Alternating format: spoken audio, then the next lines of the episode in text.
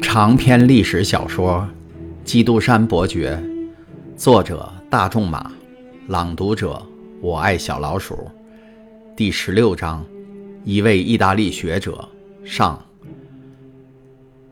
唐泰斯用热烈的拥抱来迎接他这位渴望已久的朋友，然后把他拉到窗口，以便借着从铁栅栏间透进来的微弱的光线，把他整个人看得清楚些。这个人身材瘦小，头发已经灰白，那大概是受苦和忧虑的结果，而不是由于年龄的原因。眼睛深陷有神，几乎被那灰色的眉毛所淹没了。一把又长又黑的胡子一直垂到胸前。他那神色疲惫的脸上刻满了忧虑的皱纹，再加上他个性坚毅的轮廓，一望便知他是一个惯于劳心而少劳力的人。他的额头正淌着大滴的汗珠，他的衣服已破碎成了片，披在身上已看不出他们原来的样子了。他看上去六十岁到六十五岁之间，但他行动上倒挺利索，这说明由于长期囚禁的结果，使他显得比实际年龄老一些。他那变得冷漠了的心境似乎又变得温暖激愤起来。他很诚意地感谢这样亲热的欢迎。尽管他有些失望，因为他原来以为可以获得自由，而现在却只是进入了另外一间地牢。我们来看看，他说：“我进来的痕迹能不能想法去掉？我们要严守秘密，千万不能让狱卒知道。”他走向洞口，弯下身子，轻而易举地把那块大石头拿了起来，然后又把它塞回原位，说：“你挖这块石头的时候太不小心了。”我想你大概是没有工具做帮手吧？工具？唐泰斯吃惊地问道：“难道你有工具吗？”我自己做了几样，除了少一把锉刀以外，其余必要的我都有了。我有凿子、钳子和锤子。哦，我很想看看你凭耐心和巧手做出来的这些东西。好吧，这是我的凿子。说着，他拿出一片尖利结实的铁块。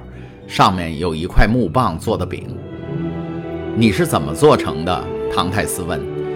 用我床上的一根铁楔子做的。我就是用这个工具挖通了到这儿来的路，至少有五十尺的距离。五十尺！唐泰斯惊叫了一声：“小声点儿，小伙子，说话轻点儿。在这种国家监狱里，是常常有人站在牢房门外偷听犯人的谈话。”但他们知道我是一个人，那也一样。你说你挖了五十尺才挖到这儿吗？不错，那差不多就是你我两个房间之间的距离。可惜我没有把转弯弄对，我因为缺少必要的几何量具来计算我的比例图，本来只要挖一条四十尺长的弧线就行了，我却挖了五十尺。我已经告诉过你，我本来是想挖到外墙，挖穿它，然后跳进海里去的。但是。我却顺着你房间对面的走廊挖，没有挖到底下去。我的一切努力白费了，因为这条走廊是通到院子里的，而院子里到处都是冰。不错，唐泰斯说，但你所说的走廊只占我房间的一面，还有另外三面呢？那三面方位你清楚吗？这一面是用实心的岩石铸成的，得有十个经验丰富的矿工。带着所需要的各种工具，再花许多年的功夫才能挖穿它。另外这一面和监狱长所处的下部相连。假如我们挖过去，只钻进一间锁了门的地牢里，在那儿又会被人捉住的。你这间地牢的第四面，也就是最后一面，是通向……等一下，它是通向哪儿的呢？引起好奇心的这一面有透进光线的窗洞。这个窗洞向外渐渐缩小，开口的地方连一个小孩都钻不过去。上面还装着三条铁栅，所以连最多疑的狱卒也尽可以放心，知道犯人是绝不可能从这个地方逃跑的。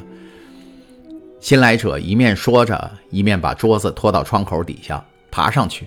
他对唐泰斯说：“年轻人顺从地爬上桌子，他已猜到了他同伴的意图。”就将背牢牢地贴住墙壁，伸出双手。唐泰斯到目前为止只知道这个人的牢房号码，从他外表来看，绝想不到他竟会这样敏捷。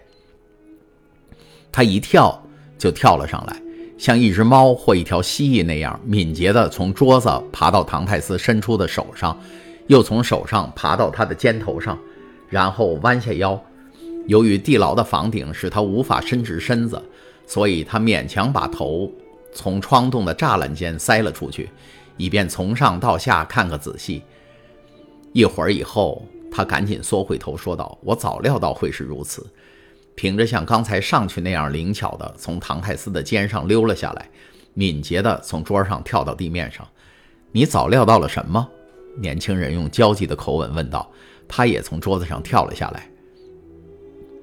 老犯人沉思了一下：“是的。”他终于说：“是这样的，你房间的这一面的外面是一条露天走廊，不断的有巡逻兵在那儿踱来踱去。”而且日夜还有哨兵把守着，你看清楚了吗？当然，我看到了一个哨兵的军帽和毛瑟枪的枪管，所以我才赶紧的把头缩回来。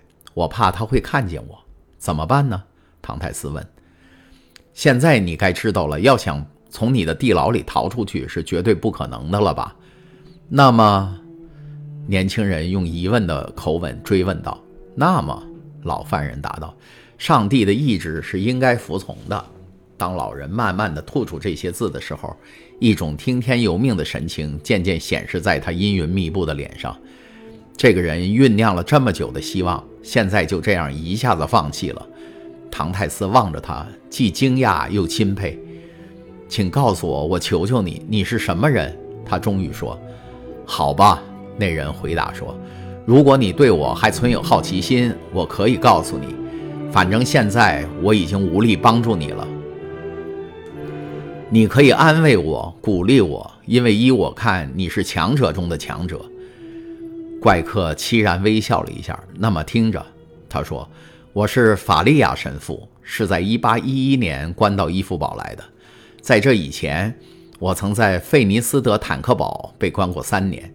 1811年，我从皮埃蒙特被转押到了法国，在那个时候。”拿破仑似乎万事如意，甚至把他那个还在摇篮里的儿子封做了罗马国王。我万没想到，竟会发生你刚才告诉我的那个转变。想不到四年以后，这个庞大的帝国竟会被人推翻。那么，法国现在由谁统治呢？拿破仑二世吗？不是路易十八，路易十六的兄弟。天意真太难测了。究竟是因为什么？苍天要贬黜一个显赫有名的人？去抬举一个软弱无能的人呢？唐泰斯的全部注意力都被他吸引进去了。这个人多么奇怪，他竟忘记了自己的不幸，而关心起别人的命运来了。是啊，英国也是这样的。他继续说道：“查理一世以后来了克伦威尔，克伦威尔之后是查理二世，然后是詹姆士二世。詹姆士二世的继承人是他的一个外甥，一个亲戚。”一个什么爱尔兰亲王，一个自认为国王的总督，对人民做了一些新的让步，订立一部宪法，然后自由来了。你会看到的，小伙子。他转向唐泰斯，以一种预言家的所有的兴奋的眼光凝视着他，说：“你还年轻，你会看到的。”是的，假如我能出狱的话，不错。法利亚答道：“我们是犯人，但有时候常常忘记了这一点，甚至有时候。”当我头脑里的想象把我带到这座监狱外的时候，我真以为自己已经自由了呢。你怎么会到这儿来的？一八零七年，我想出了那个拿破仑在一八一一年实现的计划，因为像马基维里一样，我也希望改变意大利的政治局面。我不愿意看着它分裂成许多个小王国，每一个小王国有一个无能的或残暴的统治者。我想把它建成一个伟大的、团结的、强有力的帝国。最后，由于我把一个头戴王冠的傻瓜错当成我的凯撒布奇亚，他假装采纳了我的意见，但实际上却出卖了我。亚历山大六世和克里门七世也曾有过这种计划，但现在是绝不会成功的了，因为他们轻视这种计划，认为它不会有好结果。而拿破仑不能实现，意大利似乎命中注定要倒霉的。老人说最后这几个字的时候的语气极其沮丧，他的头无力地垂到胸前。在唐泰斯听来，这一切都是无法理解的。他不懂一个人怎么能为这种事儿甘冒生命的危险，不错，他知道一点拿破仑，因为他曾见过他，并和他讲过话。但克里门七世和亚历山大六世，他听都没听过。你是不是就是那位有病的神父？唐泰斯说，他开始有点相信狱卒的话了。这也是伊夫堡普通的看法。你是想说他们叫我疯子，对不对？我不敢那么说。唐泰斯微笑着回答：“好吧，那么。”法利亚带着苦笑，重新接着说：“让我来回答你这个问题吧。我承认我是伊夫堡那个普通人认为的疯犯人。很多年来，他们都把我当作笑料，只给来参观监狱的来宾看，说我如何如何的疯狂。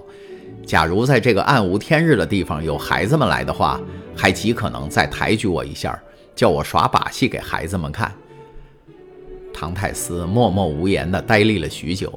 最后，他终于说：“那么，你完全放弃逃走的希望了吗？逃走已是不可能的了。而且，我认为，硬要去尝试那万能的上帝显然不许的事儿，未免太违抗上帝了。不，不要泄气。你第一次尝试就希望成功，那未免期望太高了。为什么不再试试看，在另一个方向找一个出口呢？你把重新开始说的这么轻松。”你知不知道我以前是怎么做的？首先，我花了四年的功夫来制作我现在所有的这些工具，然后又花了两年的功夫来挖掘那像花岗石一样坚硬的泥土，然后我又得搬开那些我曾认为连摇都摇不动的大石头。我整天都做着这种非人力所及的工作。如果到晚上我能挖下一寸见方这种坚实的水泥，就认为自己是很不错的了。你知道这种水泥由于年代已久，简直如同石头一般难挖。然后我又得把挖出来的大量的泥土灰沙藏起来，我不得不掘通一条楼梯，把它们扔到楼梯底下的空隙里。那个地方现在已经完全填满了。如果再投一把泥土进去，一定会被人发觉的。你再想想看，我本来完全相信我已经实现了我的目标。达到了我的目的了。为了这项工作，我曾尽了我的全力。而正当我算来已经成功了的时候，希望却永远的离开了。不，我再说一遍，想叫我重新再试，那显然是违背天意的，是绝不可能的了。刚才您听到的是由我爱小老鼠播讲的长篇历史小说《基督山伯爵》第十六章：一位意大利学者上。